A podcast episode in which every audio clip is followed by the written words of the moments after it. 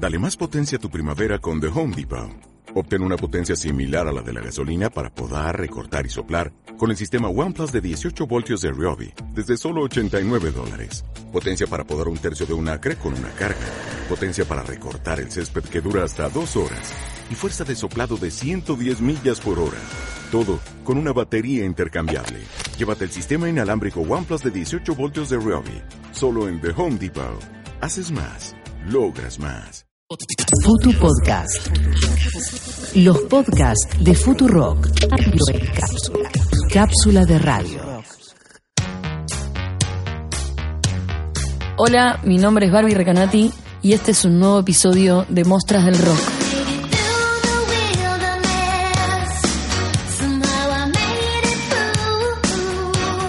En el episodio anterior hablé sobre el movimiento punk inglés y decidí no hablar de esta mujer a la que voy a nombrar, porque a pesar de haber sido una gran protagonista de esa escena, cada paso que dio fue una pista que iniciaba un camino de cómo debíamos caminar, vestirnos y pensar en los años que venían.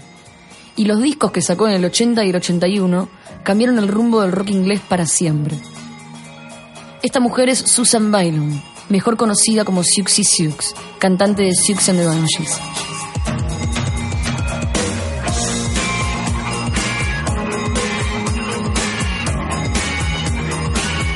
Quiero aclarar que se pronuncia Susi, pero me cuesta mucho porque en Argentina le dijimos siempre Siuxi, así que le voy a decir Siuxi porque me cuesta.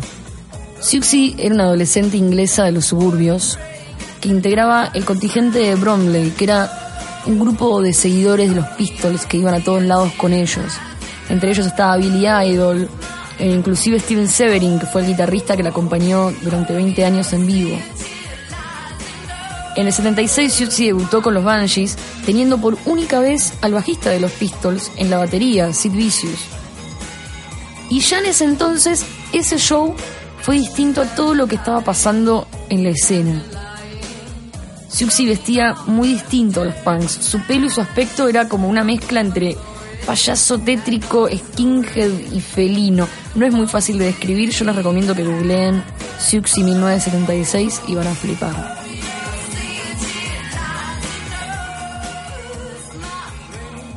En ese primer show hizo más por la música que muchas carreras enteras de algunos artistas radiales. Siouxsie se caracterizaba por su performance, donde mezclaba rezos con poesía en vivo y la banda de fondo tocando una especie de new wave post-punk que después iba a terminar siendo lo que hoy es el rock gótico. Lo hacía de una manera tan hipnotizante que ya solo con esa noche bastó para acumular bastantes seguidores e inspirar a mujeres que estaban ahí como Viv Albertine de Slits y hombres como Peter Hook de Joy Division y New Order. Siouxsie decía, lo que realmente odio de las personas es que te pongan etiquetas, porque eso es lo que elimina el resto de las cosas que tenés para dar, porque solo pueden lidiar con blanco y negro, una caricatura monocromática, y lo demostró a lo largo de su carrera.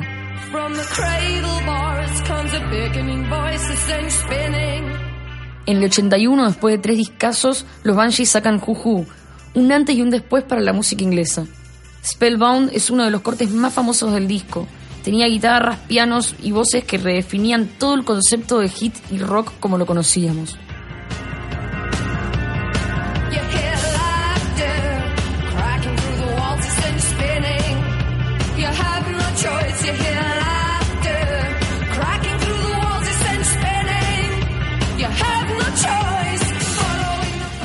Muchas de sus bandas contemporáneas como The Smiths o YouTube tomaron un montón de elementos de ellos, pero sus influencias llegan inclusive hasta el presente, donde se puede escuchar a LCD Sound System haciendo un cover de Slowdive.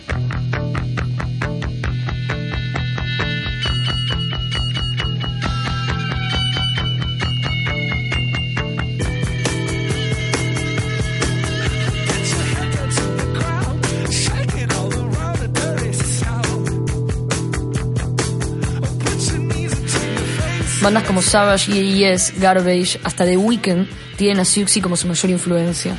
Y por sobre todas las cosas, más allá de ser la reina del rock gótico, nada sería igual ni estética ni musicalmente en el rock en general sin Siouxsie.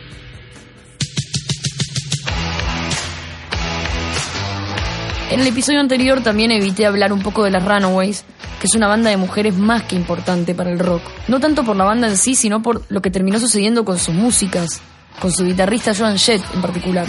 Las Runaways era una banda integrada por, chicas adolescentes, y como todos los éxitos adolescentes, cuando Runaways se separó, fue un dramón.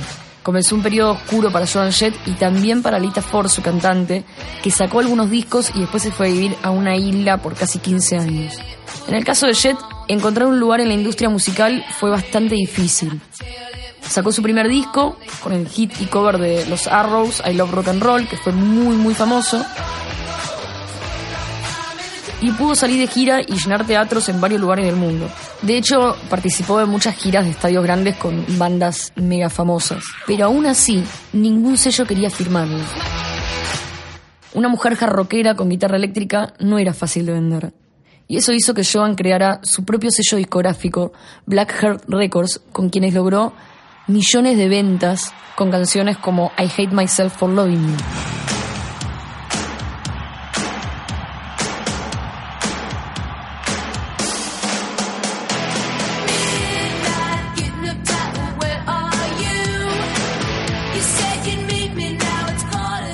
Su influencia en la autogestión y lucha para sobrevivir a la escena del rock la transformó en la madre del movimiento Riot Girl que llegaría en unos años.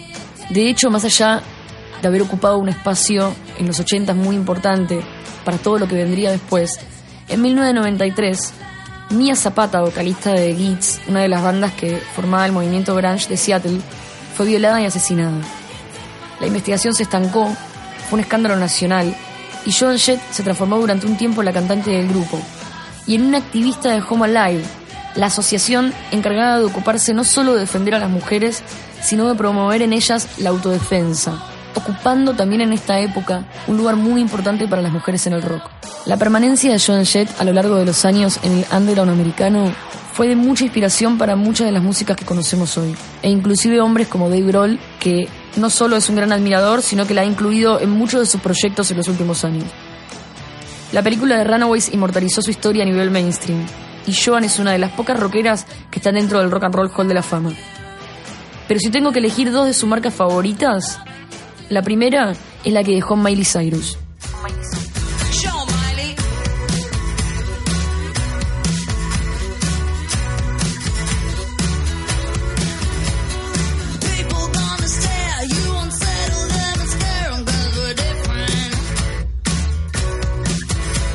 Miley nombra a Jet como su principal influencia y en el 2010 en Rock in Rio en Madrid dejó boquiabiertos a miles y miles de familias que iban a ver a Hannah Montana y se encontraron con Cyrus cantando canciones de Joan Jett durante un largo rato. La segunda marca que dejó en el mainstream fue en el 99 cuando la serie Geek and Freaks lleva de nuevo a los charts su canción tal vez más feminista, Bad Reputation, en la que canta no me importa una mierda mi reputación. Vivís en el pasado, esta es una nueva generación. Las chicas pueden hacer lo que ellas quieran y eso es lo que voy a hacer.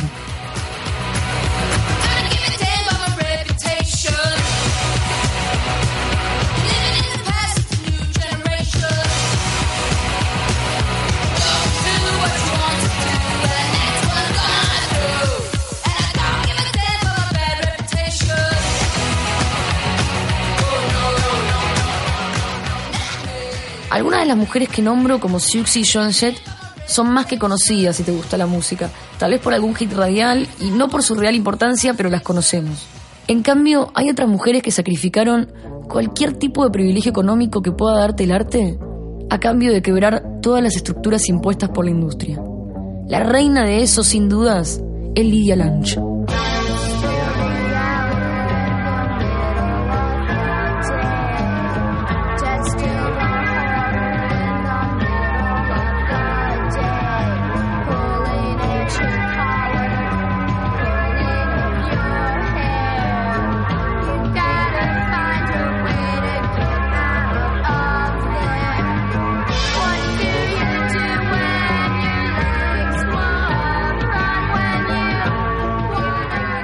Lange llegaba a Nueva York con 13 años en el 73, sola y dispuesta a vivir en la calle solo para vivir a su manera. En el medio de la revolución punk, Lange entró, pateó la puerta y dijo a la mierda con el punk. Lideró durante dos años a Teenage Jesus and the Shirts, quienes comenzaron el movimiento No Wave, junto a bandas como Mars, también liderada por otra mujer, Lucy Hamilton.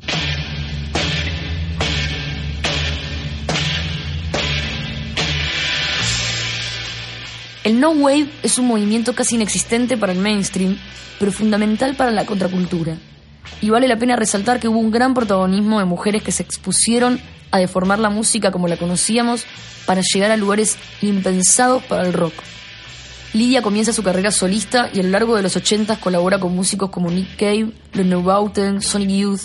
De hecho, es probable que Sonic Youth no hubiera existido de la forma que lo hizo si no fuera por esta mujer. Lange escribe libros, actúa, hace arte en todas sus formas y sigue haciendo música. En estos tiempos es fácil encontrarla tocando los antros neoyorquinos. Al día de hoy, Lidia Lange sostiene que si estás haciéndolo por el dinero, no es arte, es un negocio. Y que la única forma de que el arte sobreviva al futuro es que las nuevas generaciones se rebelen contra las corporaciones y el capitalismo. Larga vida a Lidia Lange.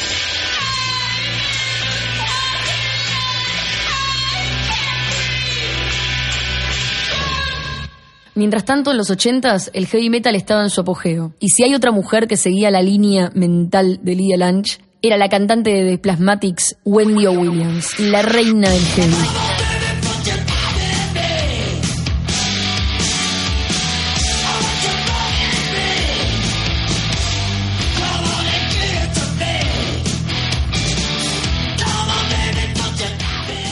La cantante de Plasmatics cantaba en tetas, con espuma de afeitar encima, cortaba instrumentos a la mitad con una sierra en el medio de los shows.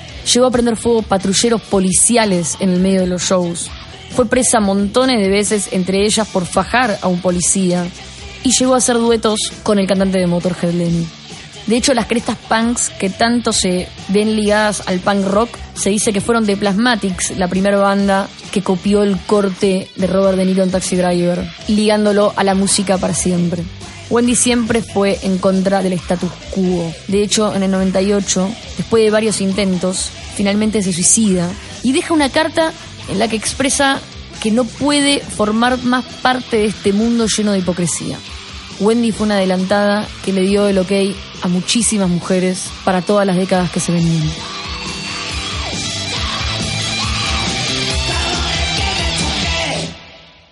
Volviendo a Gran Bretaña, nacía Eurythmics, una de las bandas más importantes de los 80s.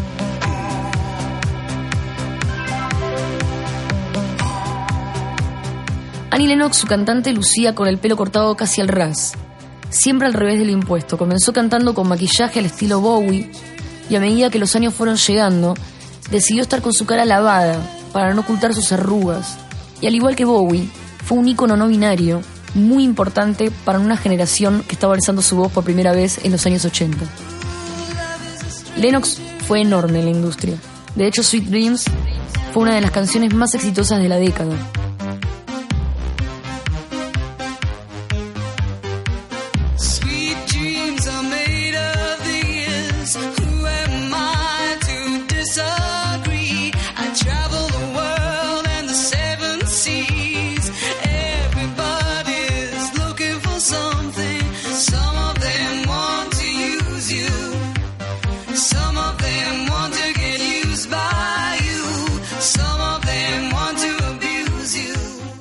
Volvió a ser un éxito 15 años después de la mano del malote de Marilyn Manson.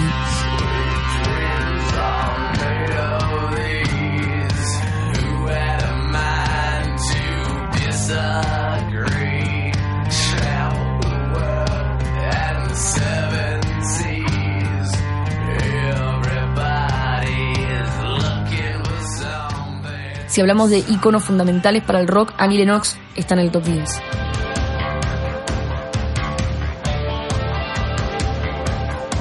No creo que habría una Lady Gaga o Pink si Lennox no se hubiera animado a salir a los escenarios como lo hizo durante toda la década de los 80. Pero todo eso que consiguió se capitalizó en oro en el presente. Al día de hoy, Lennox dedica su vida a The Circle, una ONG dedicada a empoderar mujeres y niñas alrededor del mundo, ayudarlas a recibir tratamientos para el SIDA, entregando preservativos, mejorando el sistema de salud cercano a ellas, ayudando a profesionalizarlas en diferentes áreas, buscando lograr igualdad de género económica y política. Lennox es una heroína en el rock y en el feminismo.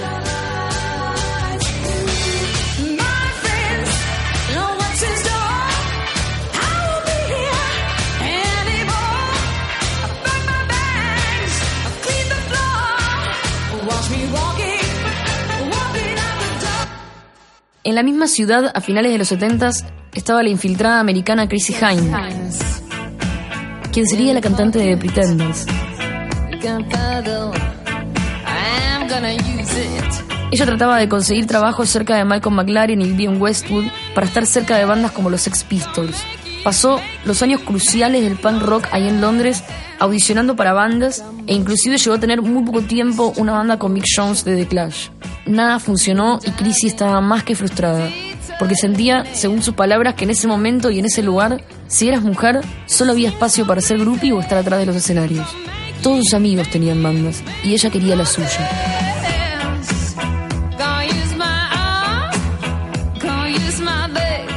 Para 1978 The Pretenders comenzaba a tomar forma y tenía sus primeros cortes en la radio. Pero fue en los 80s que los Pretenders se ocuparon de llenar un espacio muy complejo.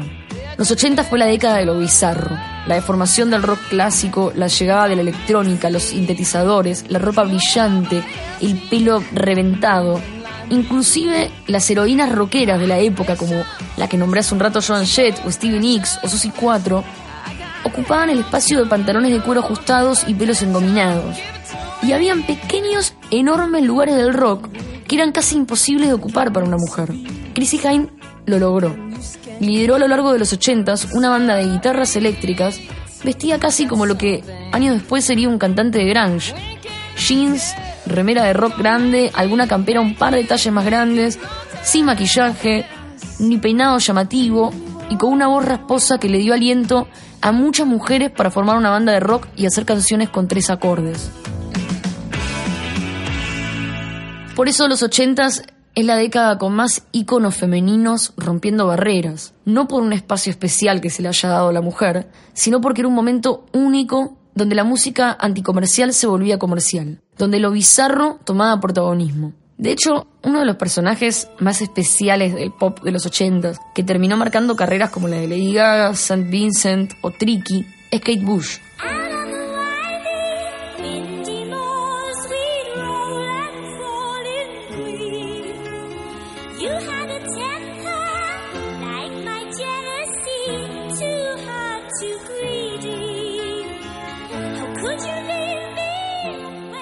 Que hasta para esa época era demasiado extraña su forma de bailar, de componer, de cantar. Y tuvo que ser el mismísimo David Gilmour que obligó a Amy a que le grabara un disco después de recibir unos demos caseros de una Kate Bush adolescente de 14 años.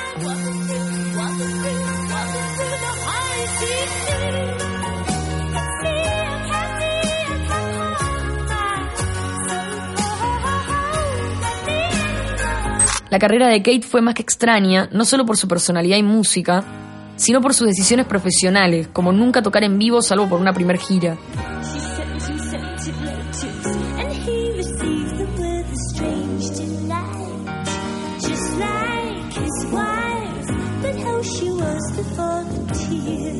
Y por supuesto cumple con un patrón muy común en casi todas las mujeres que nombro, que es ausentarse por 10 años en pleno apogeo para poder dedicarse a criar a sus hijos y alejarse de las presiones sociales que tienen que ver con las demandas sobre sus cuerpos y estética. La herencia de Kate Bush no tarda nada en aparecer también en colegas contemporáneas como Elizabeth Fraser, cantante de Cocktail Twins, otra mujer de oro de los 80.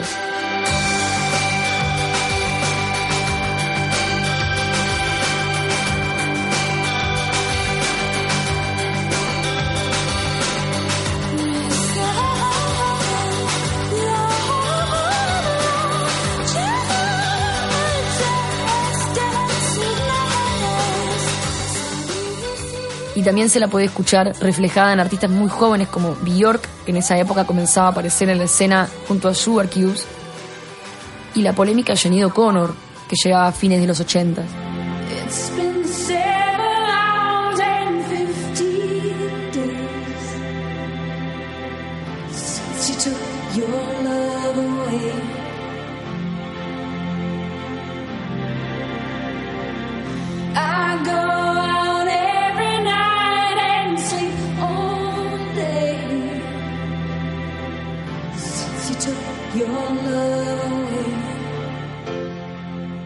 O'Connor, a pesar de haber tenido éxitos inolvidables, Tuvo una carrera que jamás pudo remontar después de haber roto una foto del Papa en un programa de Saturday Night Live en protesta de las denuncias por abuso sexual de menores.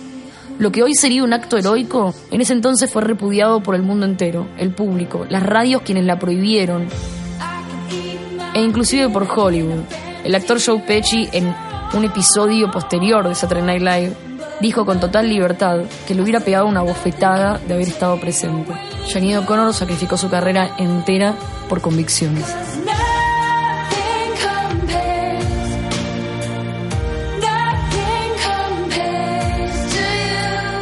Por supuesto que no voy a dejar afuera a Madonna ni a Cindy Lauper, solo que creo que vale la pena invertir estos minutos en artistas e historias invisibilizadas.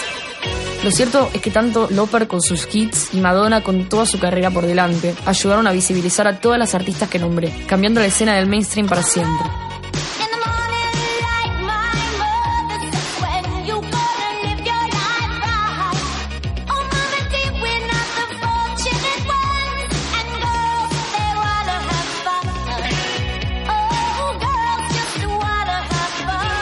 Madonna es recordada por tener todos los años una canción en el puesto número uno hasta el día de hoy, pero la realidad es que es estudiada, y esto no es broma, por filósofos, científicos, historiadoras feministas que tratan de determinar hasta dónde llega su legado.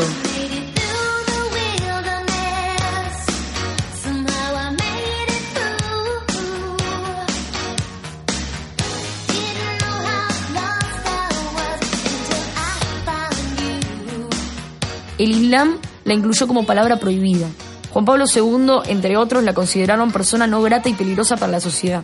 Fue una revolución sexual, estética y existencial para mujeres y disidencias, un icono gay, una megaestrella pop que utilizó la imagen de un Jesucristo afroamericano en sus videoclips, que salió con canillas en los pezones y que canta como una virgen.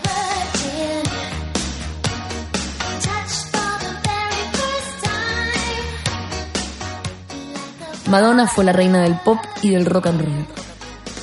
Por supuesto que a medida que las décadas avanzan, más y más mujeres comienzan a animarse a entrar al mundo del arte y abrir puertas a pesar de la insistencia de la industria a querer cerrarlas. Yo elegí solo algunas que personalmente admiro y considero cruciales. Sigo en el próximo episodio con el movimiento Riot Girl y muchas muestras más.